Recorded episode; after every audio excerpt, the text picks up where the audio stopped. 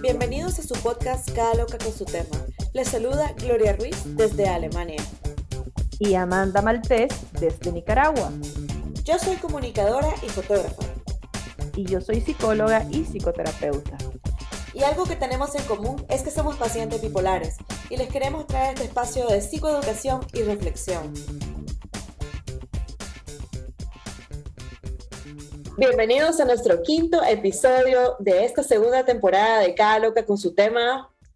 Después de una pequeña pausa, de la cual les vamos a comentar un poco como introducción de este episodio, estamos lentamente regresando a la acción. Ahora me encuentro en Essen, Alemania, y han pasado muchas cosas en mi vida, pero definitivamente el podcast es una de esas cosas que nos llenan tanto que siempre queremos seguir haciendo.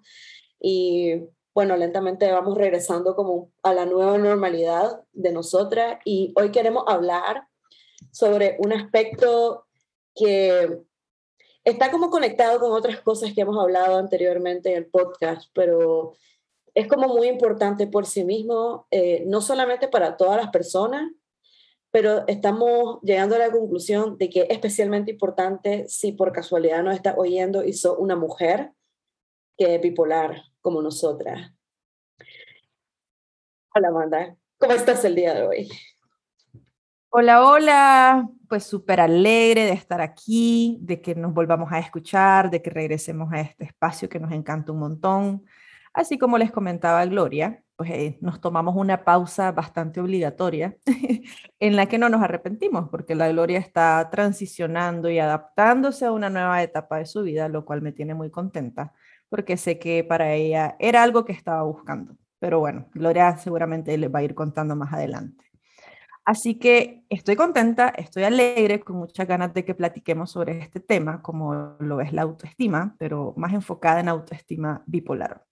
Así que si vos sos una persona bipolar y querés como tener algunas pistas o algunos elementos que a nosotras en nuestra experiencia nos han funcionado, entonces te invito a que te quedes a este nuevo episodio. Contanos, Gloria, ¿qué pensamos de todo este tema de la autoestima bipolar? Que así como dijiste, es necesario que todos y todas la vayamos construyendo porque no es algo que venga solito de la nada, como, oh sí, la Gloria merece esta tonelada de autoestima, se la voy a mandar de regalo. No, es algo que nosotros vamos construyendo. Así que contanos. Fíjate que el tema de autoestima, eh, eh, quisiera pensar que desde mi divorcio, que fue un divorcio bastante feo en, muchos aspectos porque incluyó abandono, me puse a pensar un montón sobre el tema de la autoestima, sobre todo de mi autoestima, de dónde estaba viniendo mi autoestima y a dónde me estaba llevando mi autoestima. Ahora siento que mi nuevo mantra es como que una mujer bipolar necesita tener autoestima de hierro, porque la verdad, a partir de como poder tomar responsabilidad acerca de mi propia autoestima, he podido ir consiguiendo cosas con las que antes soñaba, cosas que yo sentía que me las tenía que dar alguien más para que fueran válidas. Es como un poco abstracto, ¿verdad? Lo que estoy diciendo. Pero en, términos concretos, em, te quiero decir de que yo desde hace al menos 5 o 6 años tenía el plan de emigrar a Europa y siempre fue algo que yo sentía muy en el fondo que no me merecía o que no era capaz o que definitivamente necesitaba que alguien estuviera cuidándome, como que no fuera capaz yo de cuidar de mí misma. Y eso era como una profecía autocumplida porque no buscaba las oportunidades y al final me quedaba viendo cómo mi vida iba pasando. Y esto tampoco era un sueño que yo dejé ir, pero tampoco era un sueño como que yo estuve realmente enfocada en lograrlo. Y apenas yo empecé a enfocarme en mí, en mis habilidades, en amplificar mis fortalezas y, y, en buscar alternativas para mis debilidades, lentamente las cosas se fueron dando y ahora estoy, les estoy hablando desde Alemania, donde he querido vivir desde hace mucho tiempo. En, desde la segunda semana de una maestría en la cual todos los días estoy como compartiendo con personas que también aman la fotografía como yo y con las que puedo compartir conocimiento y con las cuales puedo sacar pecho de que las habilidades y las cosas que me llevaron ahí fueron totalmente autodidactas, totalmente por cómo yo en este tema artístico, que también es parte de mi autoestima, eh, logré ir adquiriendo este conocimiento por mi cuenta, pues, aunque yo creo que soy la única de esta generación que no viene directamente de un programa de fotografía de, bachelor, pues, y, y, ha sido como muy interesante insertarme ahí y, e ir empezando esta experiencia. No en el sentido de que todo el mundo tiene que aspirar a las cosas que yo hice en este momento, o que me va a ir bien y me voy a graduar y voy a hacer un PhD en fotografía, sino en el sentido de que esta era una cosa de que yo simplemente pensaba que no iba a ser posible porque no tenía autoestima. Y apenas comencé a creer en mí misma, me di cuenta no solamente de que era posible, sino que comencé a hacerlo y traerlo a la realidad. Entonces pueden sustituir esto que está pasándome por formar una familia, eh, cambiar de carrera, dedicarte a algo que realmente te quieres dedicar. Creo que la autoestima como mujer bipolar, sobre todo mujer bipolar, es la base, porque creo que tenemos un set de, de, de, de, retos, no riesgos, perdón, de retos que tal vez no son tan predominantes en, en, otro tipo de población, pues, o sea, siento de que esa combinación es especialmente difícil por muchas de las cosas que la sociedad nos viene diciendo sobre la bipolaridad y sobre ser mujer. Eso último que dijiste, ser bipolar y ser mujer. Ya de por sí, siendo mujeres, tenemos un montón de mandatos. Sea amable, sé cuerda, sé inteligente, sé entregada, sé un montón de cosas que, ajá, que no tenemos que ser, sé mamá, imagínense mamá y bipolar, la clase ganga. Ahí estoy yo, sí, haciéndole el capricho.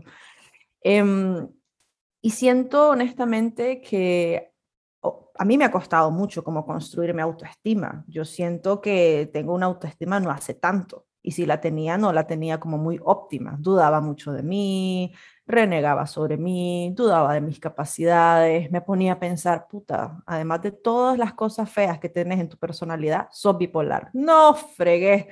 Y eso era un problema para mí al inicio. Cuando a mí me dijeron, cuando a mí el psiquiatra me dijo, usted tiene trastorno bipolar tipo 2, mi vida se vino abajo. Yo dije, no me voy a emparejar nunca, no voy a ser buena mamá, eh, el inicio de mi vida como terapeuta ya terminó, no he iniciado y ya terminó porque ¿quién va a venir conmigo yo siendo bipolar? La gente va a pensar que estoy loca, pero lo que más me costó a mí fue trabajar en mi propio estigma, sobre qué era y cómo se siente ser bipolar. La gente te dice que los bipolares somos conflictivos, que cada dos minutos estamos cambiando, que los bipolares no, como que no tenemos trabajo y todas esas cosas yo pensé que me iban a pasar y me costó un montón como poder decir, no, o sea, yo soy Amanda, pero no significa que porque tengo bipolaridad soy el trastorno caminando todo el tiempo. Entonces, una de las primeras cosas que me correspondió como trabajar a mí para poder trabajar mi autoestima fue hacerle frente a mi propio, mi propio estigma como persona bipolar y sobre qué era la bipolaridad. Porque me di cuenta con el tiempo, ¿verdad? Que la bipolaridad no se va a ir de mí. O sea, se pueden ir amigos, se pueden ir parejas, se pueden ir trabajos, pero la bipolaridad va a quedar conmigo porque es una enfermedad crónica que la voy a tener de por vida y ahí se las pases con esa vaina. Entonces, cuando yo me doy cuenta que soy bipolar, en ese entonces era una gran adicta eh, y tenía cero autoestima y cero propósitos en la vida y, completamente cero visión de que yo iba a estar bien en el futuro, porque más bien pensaba en suicidarme en algún momento de mi vida, que puchica, pues me costó empezar a decir, ¿sabes qué, Amanda? Esto es lo que está pasando, esto es lo que hay, esto es lo que te dijeron que tenés, ¿qué vas a hacer con todas estas cosas que tenés ahora? No sabía cómo hacerle frente y empecé a darme cuenta que la comunicación es algo que siempre me ha gustado, escribir es algo que siempre me ha gustado, hablar es algo que siempre me ha gustado. Me costó un tiempo poder hacerlo porque no sabía cómo juntar mi vida como Amanda psicóloga y Amanda en su vida personal siendo bipolar, pero empecé a hacerlo y yo siento que hablar sobre mi enfermedad, sobre mi trastorno, empezó a darme a mí como un entendimiento de, ¿sabes qué? A través de tu experiencia, otras personas pueden irse entendiendo porque vos tenés más información a la mano que otra gente no tiene, pues porque soy psicóloga, lo digo. Entonces yo dije, ala, voy a empezar a hacer estas cosas y empecé a sentir la carga de ser bipolar menos pesada. Claro, esto me tomó mucho tiempo, claro, esto me tomó entendimiento de cómo soy y de quién soy. Pero si hay algo que yo les puedo decir que me ha funcionado muchísimo en mí es reírme de mí misma. Reírme de mí misma me ha traído tantas buenas cosas porque existimos personas que nos reímos, pero existen otras personas que se quedan ahí en el hoyo quejándose. Y gracias a la vida he tenido como el mecanismo de defensa de reírme de mí misma. Entonces, cuando empecé a, como a conocerme como soy, Amanda, siendo bipolar, empecé a reírme de mí, empecé a reírme de mí cuando andaba en hipomanía, empecé a reírme de mis propios síntomas depresivos, yo decía, clase lo que era, esto es que estás deprimida, ahí venís otra vez, ya se te pelaron los cables, pero empiezo a hacer chistes de mis propias situaciones, porque si no me río yo, otra gente se va a reír y me voy a sentir abrumada o atacada, o no sé cómo, de verdad no, me, no sé cómo me podría sentir. Eh, de pronto sí quiero decirles a todos y todas que como le decía al inicio, la autoestima no es una cosa de que todas las personas las tenemos y ya está. La autoestima es algo que tenés que construir y algo que tenés que ir viendo en vos. Y yo siempre le digo a mis pacientes, por ejemplo, a ver, ¿qué haces todos los días por vos que te hace sentir orgullosa de vos misma? Y muchas personas, no, no hago nada, me quejo, tengo malos hábitos, este, más bien me regaño, más bien no me gusta quién soy. Entonces, ¿cómo vas a quererte? ¿Cómo vas a estimarte? Porque la autoestima es eso, me estimo a mí misma.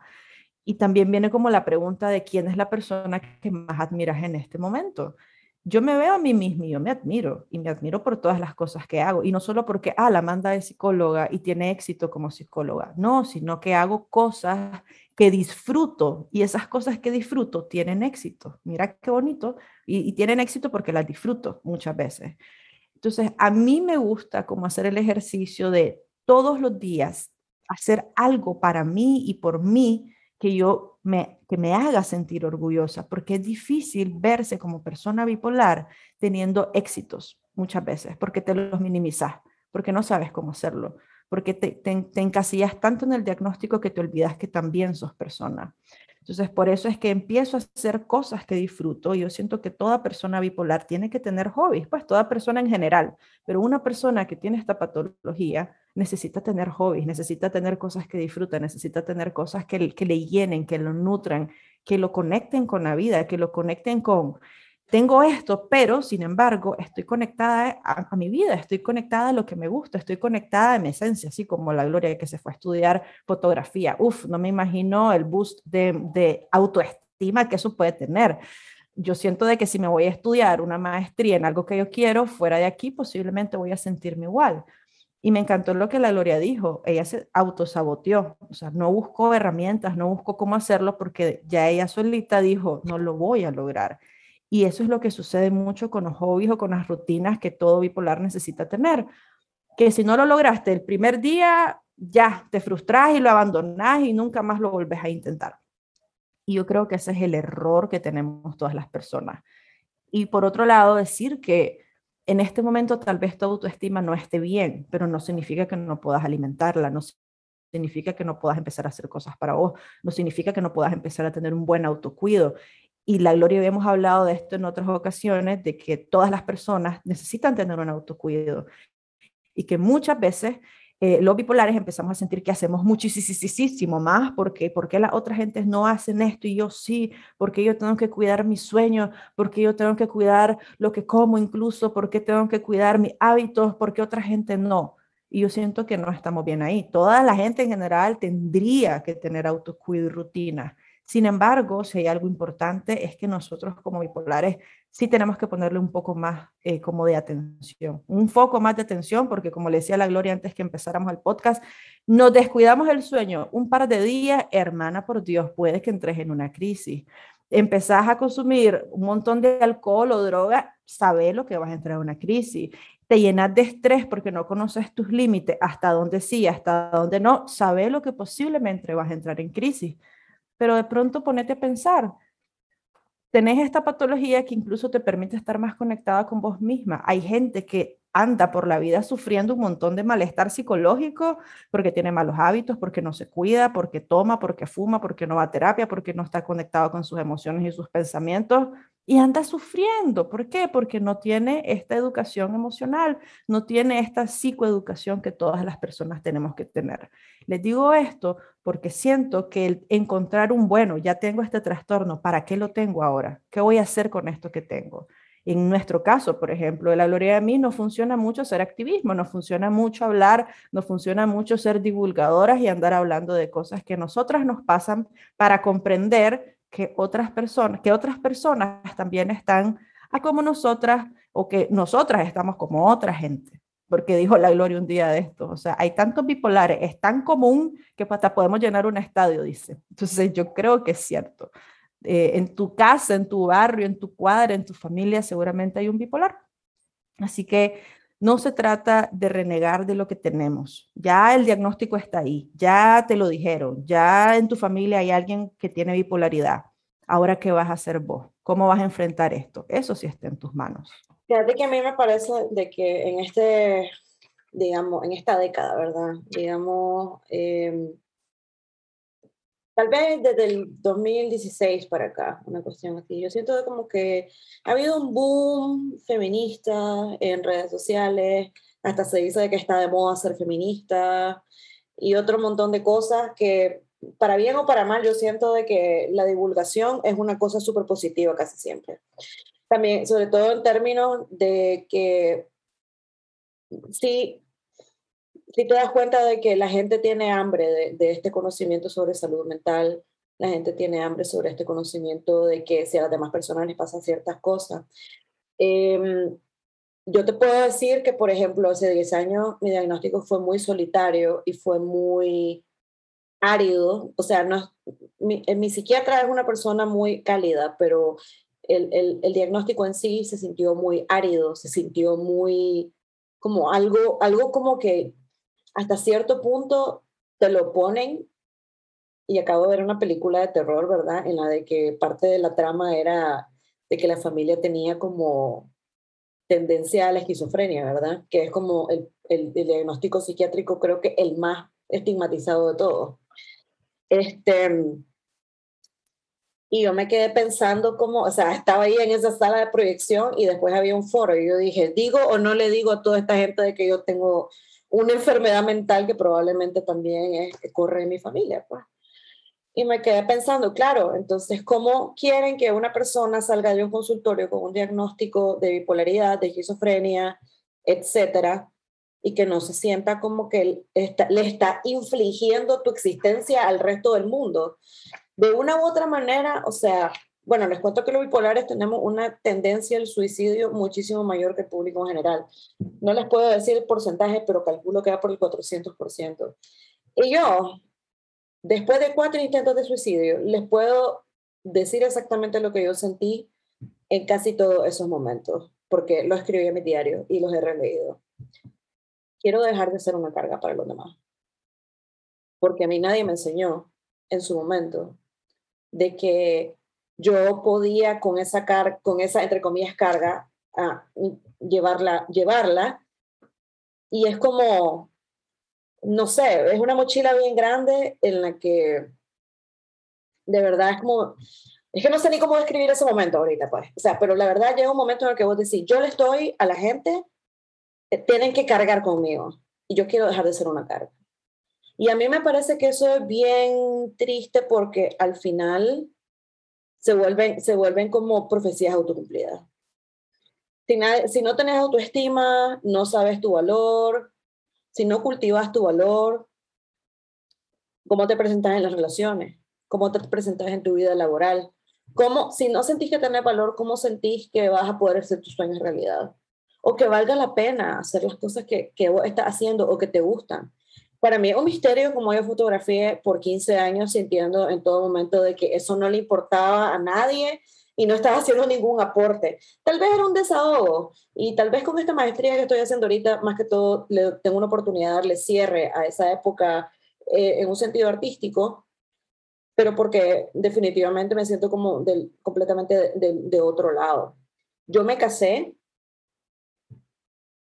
y sintiendo de que mis padres estaban aliviados de que alguien más cargara conmigo.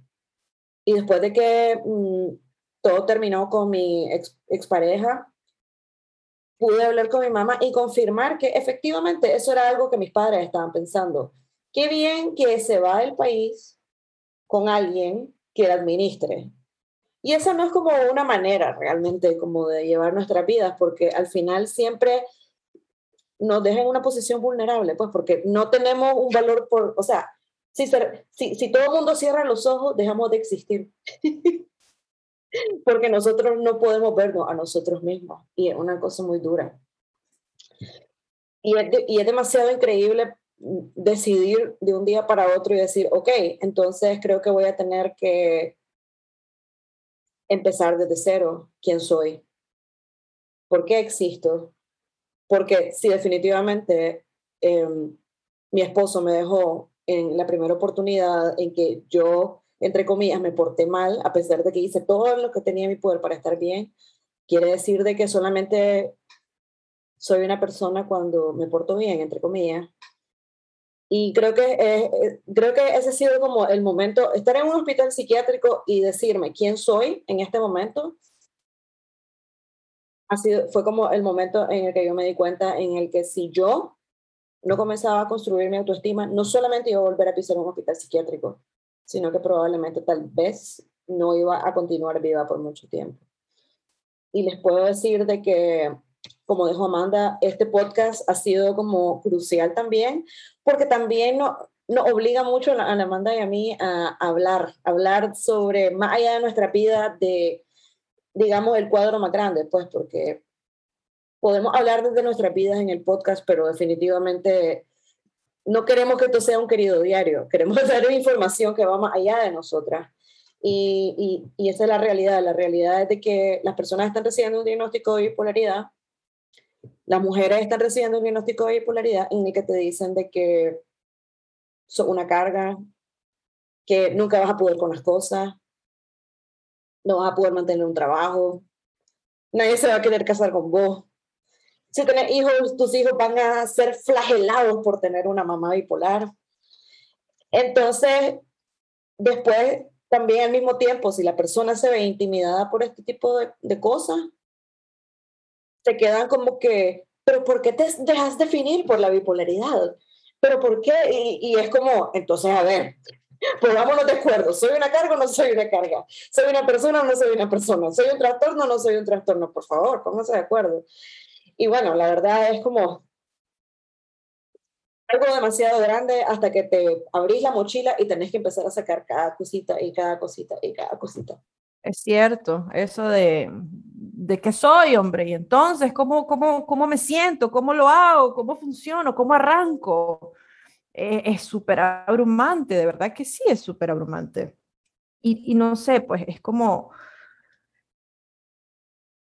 como darte cuenta también, yo, este, esto, esto lo vamos a hablar más en otro, en otro episodio, pero darte cuenta que también la autoestima viene mucho con los límites que te vas a poner a vos misma, pues, cómo, cómo decidís empezar a tratarte, vas a empezar a seguir tratándote como, uy, soy una carga, soy un desastre, qué horrible, pobrecita yo, que soy bipolar, y permitir porque eso es algo, permitir de que alguien venga y te haga sentir mal porque son bipolar. A mí me ha pasado muchas veces. Ha venido de parejas que me han dicho, yo nunca vuelvo a tener una novia bipolar. Y es como, bueno, no la tengas pues. O sea, de entrada vos sabías que soy bipolar. De entrada vos sabías que estas cosas me pasaban.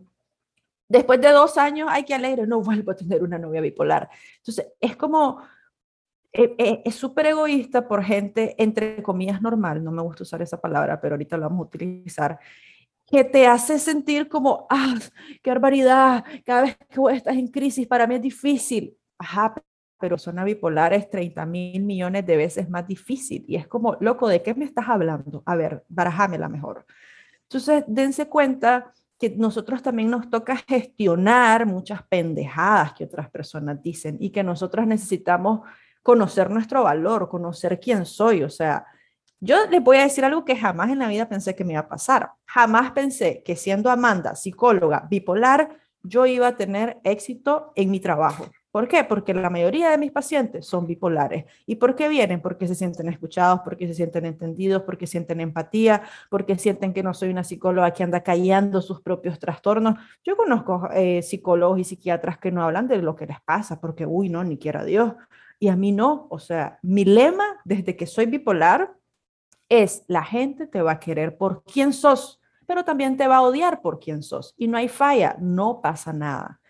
Pero si yo empiezo a ver mi valor personal en es que soy bipolar y es que soy una persona inestable y es que la gente me ve mal y es que la gente que piensa de mí, estamos equivocados, estamos viendo al lado incorrecto. Estoy viendo para afuera y no estoy empezando a ver para adentro. ¿Saben qué me hace sentir a mí con una buena autoestima? Le decía la Gloria cuando ando en hipomanía, yo soy una magia creativa, platicona, escribo, leo, río, soy una persona completamente feliz y exaltada. Es un episodio que no dura mucho tiempo, pero cuando han durado, me quedo con esa sensación de no solamente puedes sentir depresión, también puedes sentir otras emociones.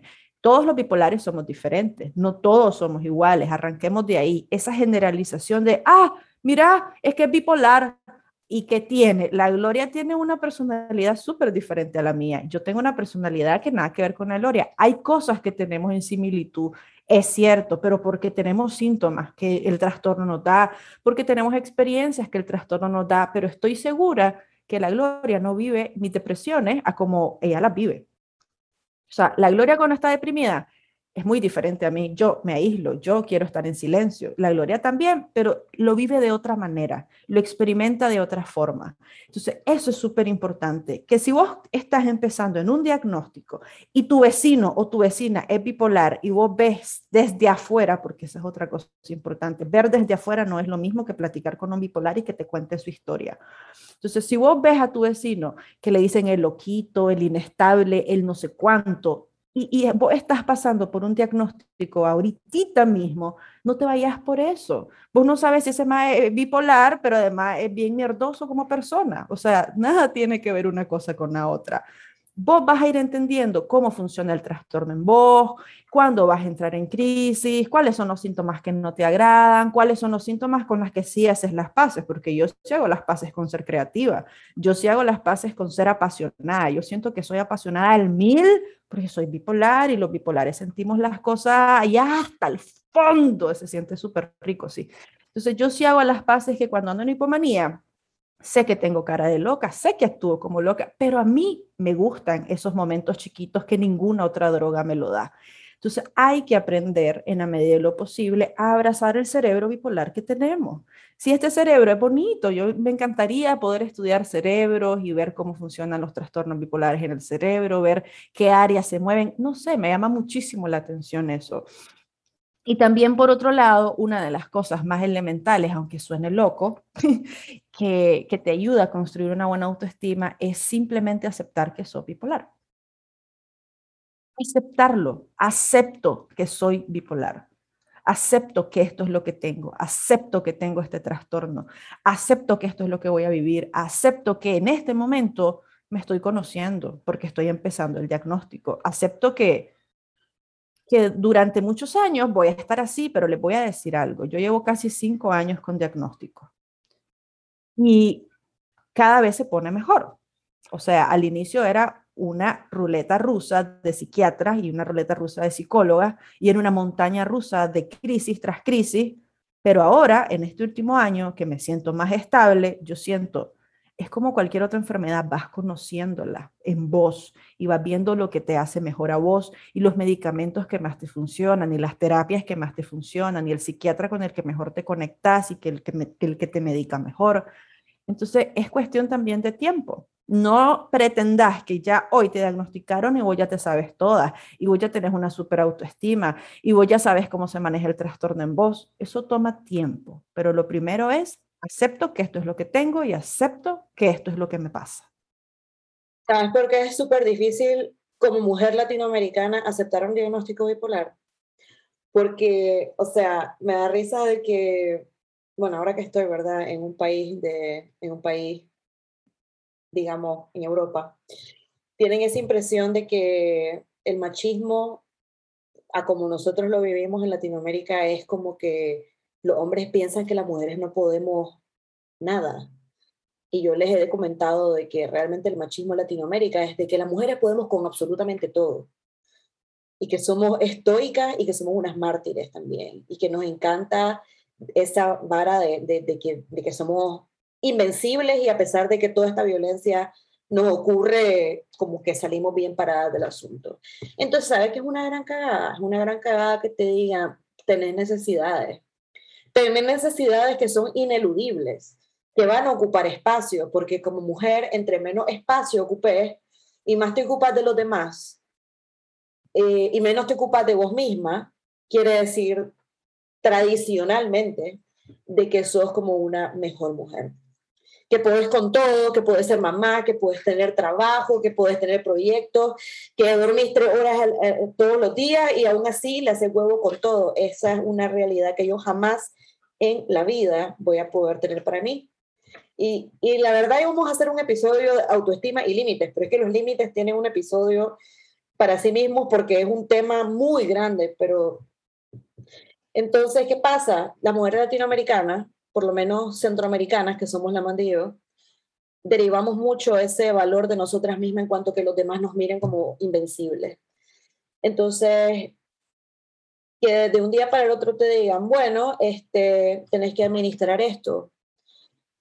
También se vuelve una tarea encima de ser mamá, encima de ser profesional, encima de ser hija, encima de ser amiga. Y entonces yo honestamente por mucho tiempo pensé de que la mejor la manera en la que yo daba la mejor imagen de gestionarlo era básicamente decir ser abierta con mi bipolaridad, ¿verdad? Es como decirle a la gente, mira, yo soy bipolar, pero no te preocupes que jamás te va a afectar en lo más mínimo, jamás vas a ver algo feo o raro en mí, porque yo voy a tener el poder de mágicamente siempre tener una cara estoica en la que no se va a mirar que nunca estoy luchando.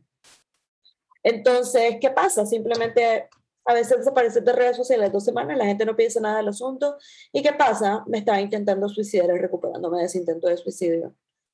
Y las únicas personas que se dieron cuenta de eso fueron como amigos cercanos míos. ¿Por qué? Porque nadie, o sea, todo el mundo estaba perfectamente ok con saber que la Gloria tiene bipolaridad, pero nadie quiere los detalles grotescos, a menos que sea para chismear y todo bien porque así es nuestra cultura. Entonces, yo creo que después de pasar meses y meses así haciendo un caldo de una gran depresión que terminó una crisis, que fue 500 veces menos peor que otras crisis que tuve, pero una crisis en la que más personas pudieron ver qué es una crisis mía y que esas personas decidieran irse de mi vida más que poder quedarse, entender y procesar lo que había pasado, solo tuve dos opciones en ese momento. Era como, solo puedo edificar mi autoestima o colapsar aquí y darme cuenta de que solamente las personas, como estas personas que yo pensaba que eran mi amiga, me van a seguir queriendo si finjo, si no ven la realidad de lo que es mi vida en un momento en el que las cosas se me desmoronan porque piensan de que si yo hubiera aguantado más o si hubiera hecho A, B ojo, sin jamás pasar, tener un, un día en mi vida, em, tal vez eso no le hubiera pasado. Sí, es cierto. No, no todas las personas genuinamente se van a acercar a vos y preguntarte cómo estás, cómo te sentís. Eh, y no nos entienden en las crisis. Yo no tengo tantas amigas en general y mi única amiga bipolar es la Gloria y otra amiga que tengo pero sí hay algo que, he entendido, pues que quienes sí tenemos el trastorno y nos apoyamos, no hacemos tantas preguntas porque comprendemos la situación. Y eso es súper importante, ver quién es tu red de apoyo. Y eso es, tengas una patología o no tengas una patología, quién es tu red de apoyo, quién está ahí para vos, quién sabes que puede como auxiliarte, acompañarte, escucharte cuando estás en un momento de crisis, cuando estás en un momento en el que estás en el hoyo. Porque también por otro lado, cuando tenemos un montón de crisis siendo bipolares, tenemos como la percepción de que toda la vida voy a estar así, al menos en mi caso yo decía, ¿quién va a querer compartir tiempo conmigo si solo soy una persona que pasa en crisis todo el tiempo? Todo el tiempo estoy baja de energías, todo el tiempo estoy desmotivada, todo el tiempo estoy pensando en que me quiero suicidar, ¿quién va a querer ser amiga mía? Y era mucho más fácil tener amigos de consumo porque no hablaba del tema. Ahora que ya dejé el consumo y que me priorizo y que me escucho y que me valido y que hago un montón de cosas, ahora entiendo de que tengo una enfermedad crónica como en la persona de los riñones o de los pulmones o del corazón también puede tener y esa gente sigue teniendo amigos. Entonces porque yo por ser bipolar no puedo tener amigos no va a ser mi amigo quien no entienda que tengo un trastorno verdad y que muchas cosas de las que hago no es algo personal a la otra persona valga la redundancia. Y entonces contame Gloria Actualmente, ¿qué sentís vos que haces como de manera consciente y en tus días a día como para cuidar tu autoestima? Bueno, esto va a venir en el próximo episodio sin falta que vamos a hacer pronto, lo juramos, el tema de los límites. Yo siento de que la vida, no existe nada en la vida adulta que se pueda construir sin el tema de los límites. Incluso yo creo que ahorita estábamos hablando con la Amanda sobre su hijo, eh, sobre Santi, que es otra presencia a este podcast. Este, y, Santiago pone límites ya, desde ya. Y, lo, lo, hermoso es de que él sabe que merece poner límites, incluso a su mamá. Y esas son cosas como que, que a mí me parecen maravillosas, ¿verdad? Porque que te toque aprender eso de adulto es diferente que ya crecer con esa noción. Yo la verdad siento que me ha tocado mucho pensar en la adolescente y la joven adulta que fui. Hay, hay mucho luto, vos sabes, hay mucho luto. Eh, pienso en mi adolescencia como una adolescente que estaba pasando por sus primeras crisis bipolares a raíz de abuso sexual,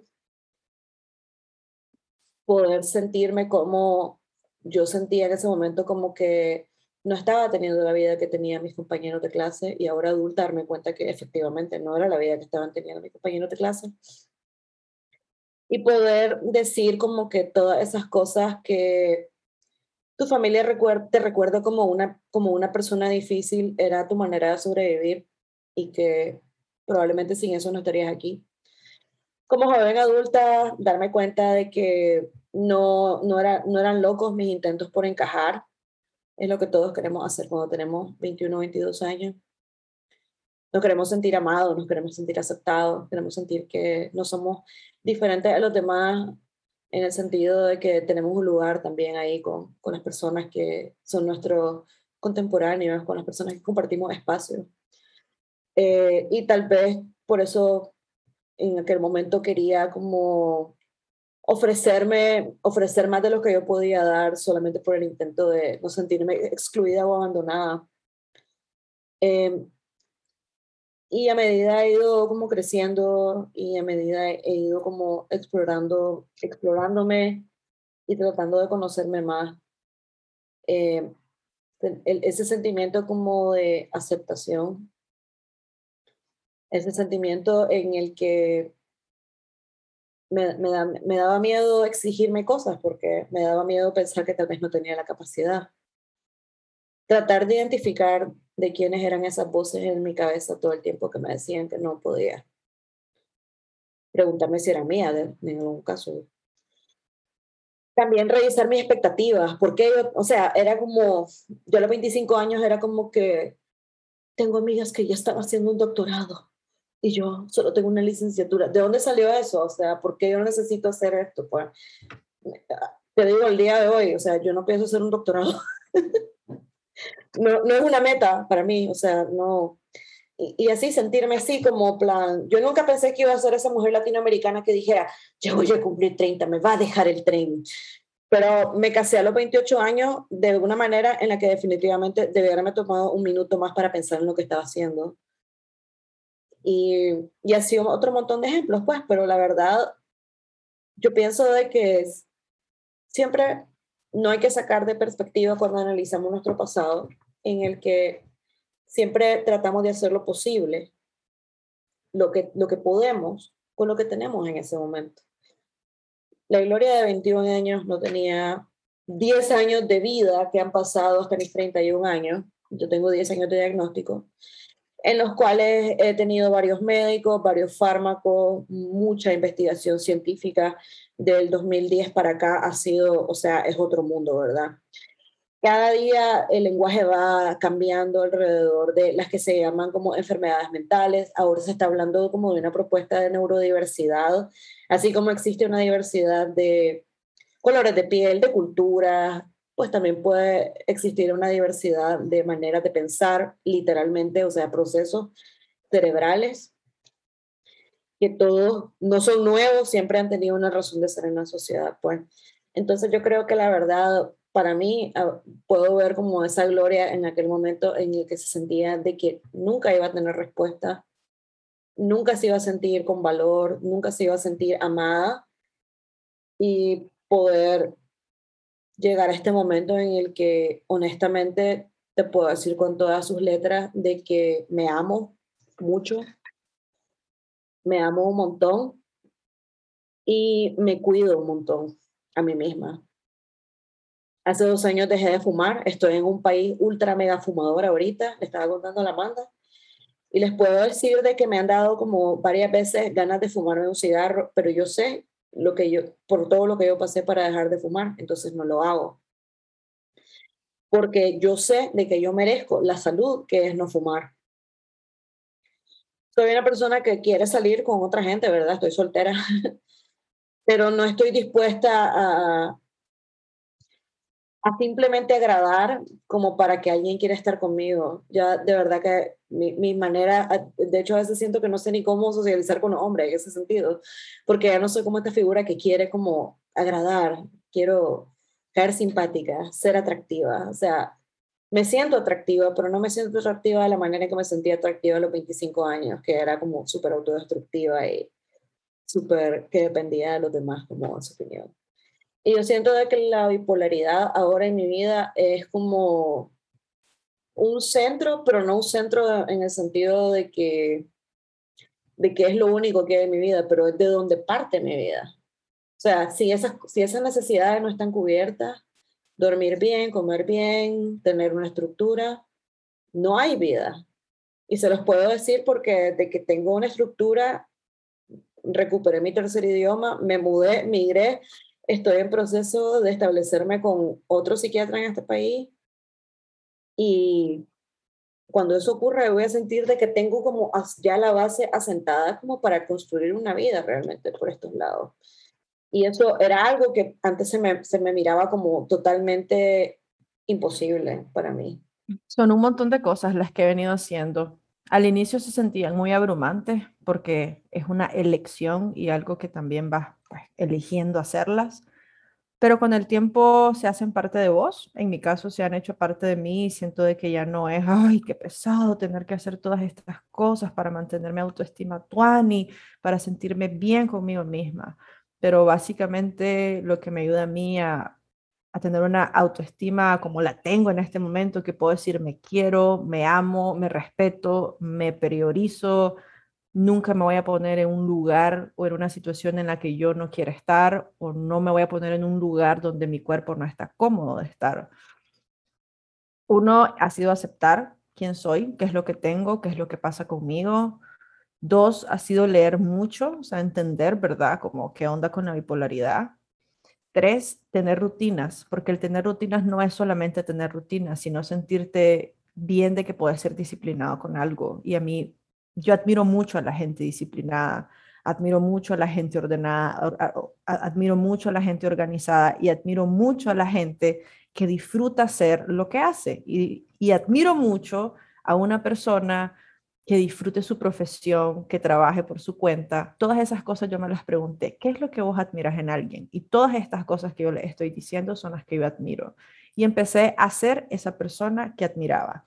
Entonces todos los días me levanto, hago ejercicio, como bien, le doy tiempo a mi hijo y me hace sentir bien porque en el día a día tan ocupado que tengo, podría simplemente obviar que tengo que invertir tiempo en mi hijo, no solo es darle comida, bañarlo y que esté en clase, sino que él necesita ser nutrido emocionalmente. Entonces me hace sentir orgullosa de mí ser una mamá presente, es lo que intento me hace sentir orgullosa de mí y, contribuye mucho con mi autoestima estar en espacios en los que me haga sentir cómoda.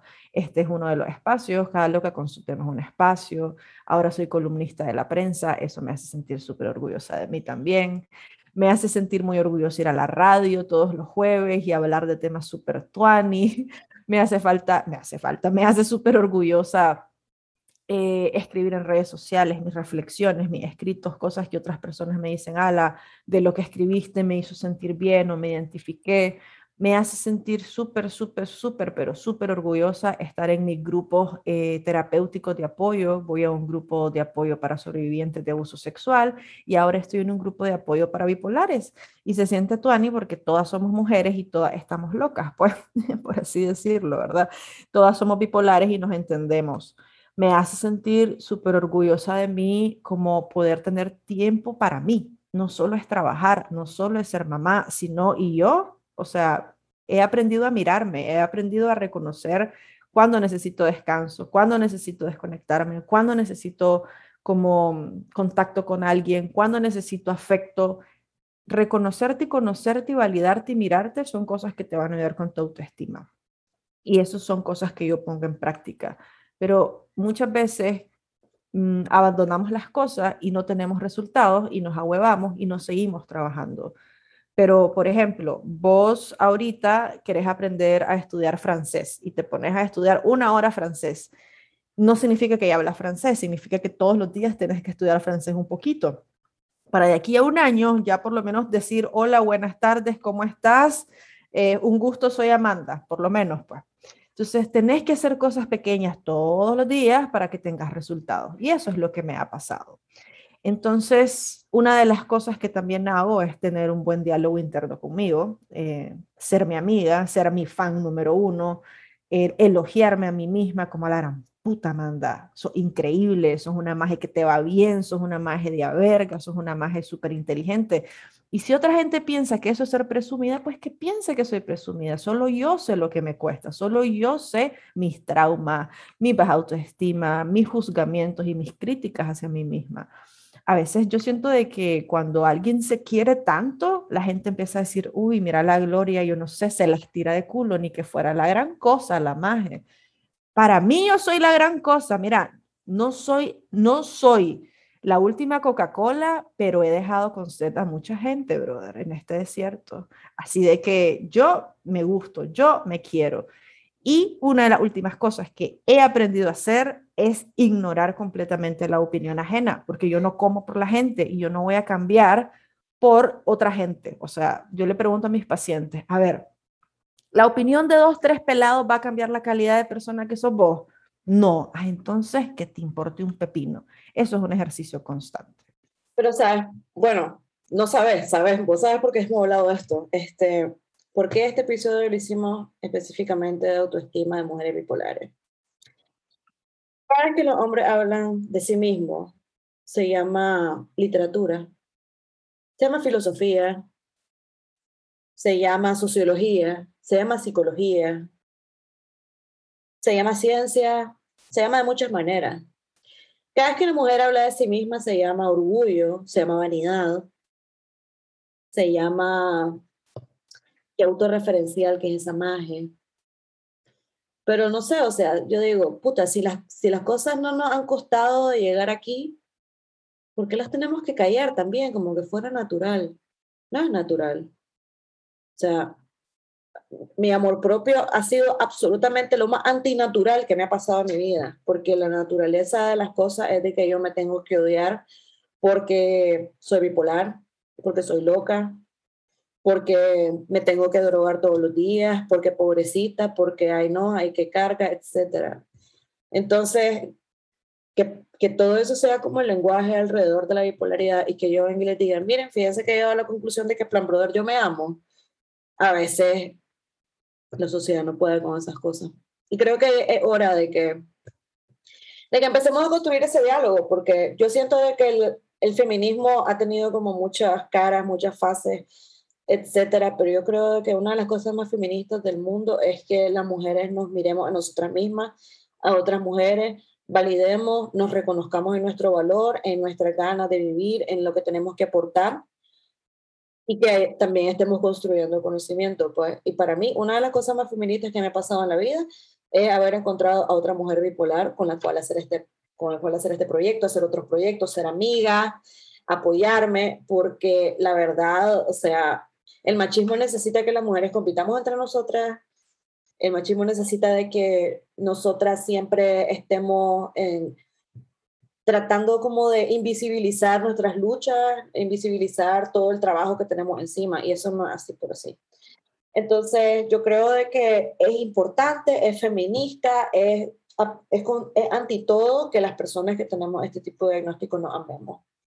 Entonces yo creo que por eso es importante hablar de esto. Vamos a seguir hablando de esto. Hemos hablado un montón de esto, pero creo que que lo habíamos puesto tan de una manera básica.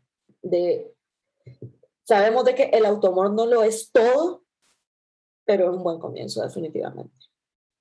Porque te da como el coraje también de enfrentarte contra un montón de cosas que están en, en nuestra contra en general. O sea, no, no les tenemos de que decir que la, que la vida en Latinoamérica es difícil, pues, y incluso muchas cosas de esa vida en Latinoamérica te persiguen incluso en, la migración, pues, en cuál es mi caso. Yo sí siento que, que, el amor propio no es esta romantización de las mascarillas y de andar a comprarte ropa, porque pues no todo el mundo tiene los privilegios de irse a Zara, ¿verdad? Porque estoy triste, voy a ir a comprar ropa, ya quisiera yo, eso sería una buena excusa para mí, ponerme triste para ir a comprar ropa siempre pero sí el, el amor viene muchísimo más como de me quiero tanto que la opinión de otra gente, siendo una persona bipolar, no me va a afectar. Me quiero tanto que abrazo lo que soy, abrazo lo que tengo, abrazo esto que estoy viviendo. Me quiero tanto que empiezo a reconocer que no soy igual que el resto de gente porque nadie es igual, todos tenemos ciertas particularidades y esas particularidades son las que vos te tenés que hacer amigo y amiga.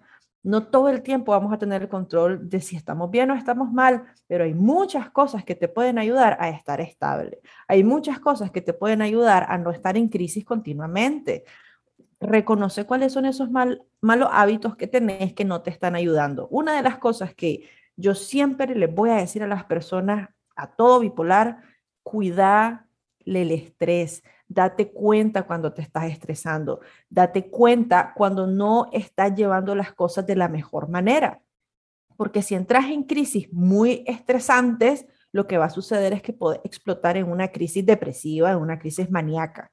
Entonces, cuiden esas partes, cuiden, cuídense ustedes, como decía la Gloria, cuídense un montón ustedes, así como vas a cuidar a tu hija, así como vas a cuidar a tu pareja, así como cuida a tu mamá, cuídate vos. Cosas específicas, tu sueño, tu alimentación, tus pensamientos, tus descansos, tus hábitos, tus rutinas. Cosas especiales, cosas necesarias, cosas que necesitamos ponerle atención constantemente. Y recordar algo, la autoestima no viene sola, la autoestima se construye algo súper importante para sobrevivir a esta sociedad en la que no se educa, porque nos da pereza agarrar un libro, porque yo soy ingeniero y no tengo nada que andar leyendo sobre bipolaridad, o yo soy, qué sé yo, economista y yo nada tengo que saber de trastornos mentales, pues está bien si esa gente no lo quiere ver así, pero no es tu problema la ignorancia de otras personas. Entre más vos conozcas sobre el trastorno bipolar, entre más te relaciones con personas bipolares y escuches su experiencia, más te vas a dar cuenta que nos toca hasta psicoeducar a las personas, aunque querramos o no, pero no es nuestra obligación hacerlo. No es nuestra obligación hacerlo. Yo me quiero ir de este episodio hoy diciéndoles algo. Si podés vivir plenamente siendo bipolar, si puedes tener una buena autoestima siendo bipolar, si podés vivir una vida sin, manías y sin depresiones y siendo estable, estando eutímica. Sí, todas esas cosas podés. Pero la primera persona que tiene que ayudarse sos vos. Y si no te ayudas, entonces por mucho que vayas a un psiquiatra, por mucho que vayas a terapia, vas a seguir patinando en lo mismo. Si no te quieres cuidar, si no te quieres escuchar, si no te quieres estimar, si no te quieres poner de primero. Así que se los dejo ahí y que la gloria cierre este episodio. Y bueno, la verdad yo creo de que hablar de autoestima es algo que nos podríamos llevar horas, ¿verdad? Como casi en todos los temas, pero sí queríamos como que empezar a ahondar en este porque yo siento de que existe demasiada información sobre todo el tema médico de ser bipolar. Pero creo de que esa parte de emocional de ser bipolar está bastante descuidada.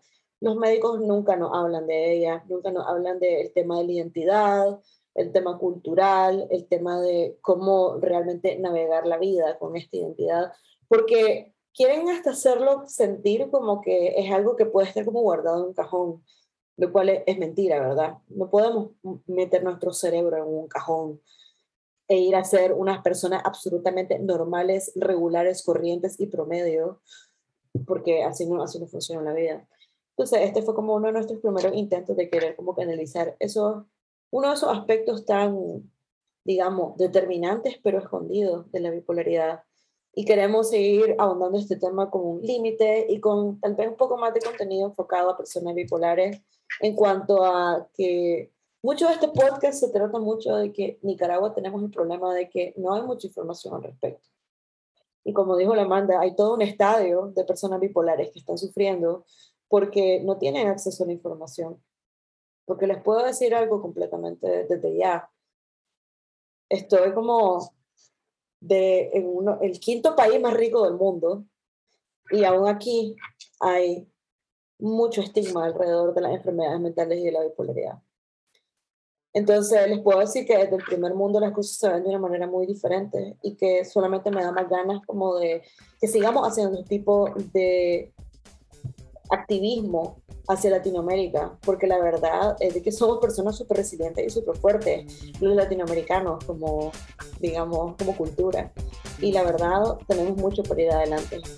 Así que gracias por habernos acompañado en este episodio.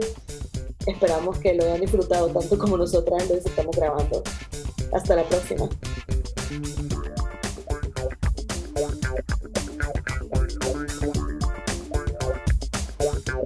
Thank you. Bye.